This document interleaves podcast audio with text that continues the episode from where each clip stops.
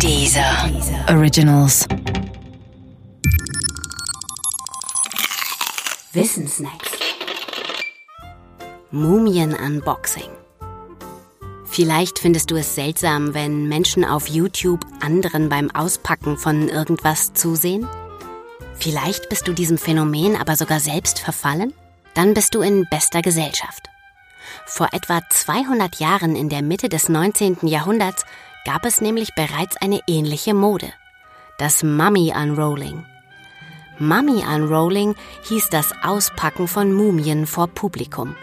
Besonders beliebt war es in England und Deutschland.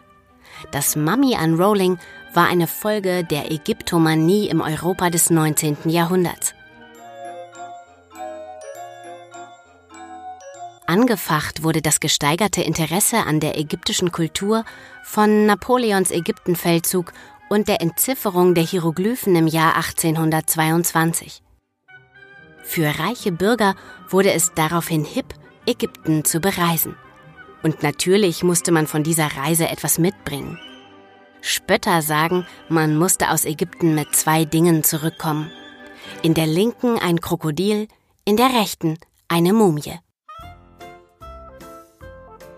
Das Mummy Unrolling hatte aber auch zu tun mit einer geänderten Haltung gegenüber Medizin und Anatomie. Man war neugierig geworden auf den menschlichen Körper und wollte ihn erkunden. Dafür brauchte man Leichname. Die gab es aber nicht in ausreichender Menge, denn Obduktionen durften nur von ausgewiesenen Personen an verstorbenen Mördern vorgenommen werden.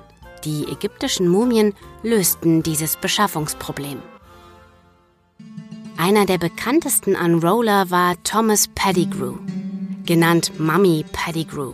Er füllte große Säle und erzählte bei der Öffnungsprozedur Wissenswertes aus dem alten Ägypten. Pettigrew verstand sich als Aufklärer im Dienste der Wissenschaft.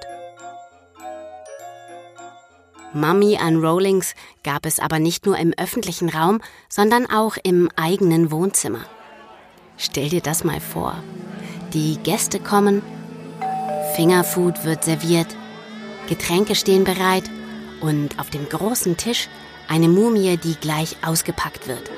Ganz schön crazy, das Unterhaltungsprogramm im 19. Jahrhundert. Dann vielleicht doch lieber was auf YouTube?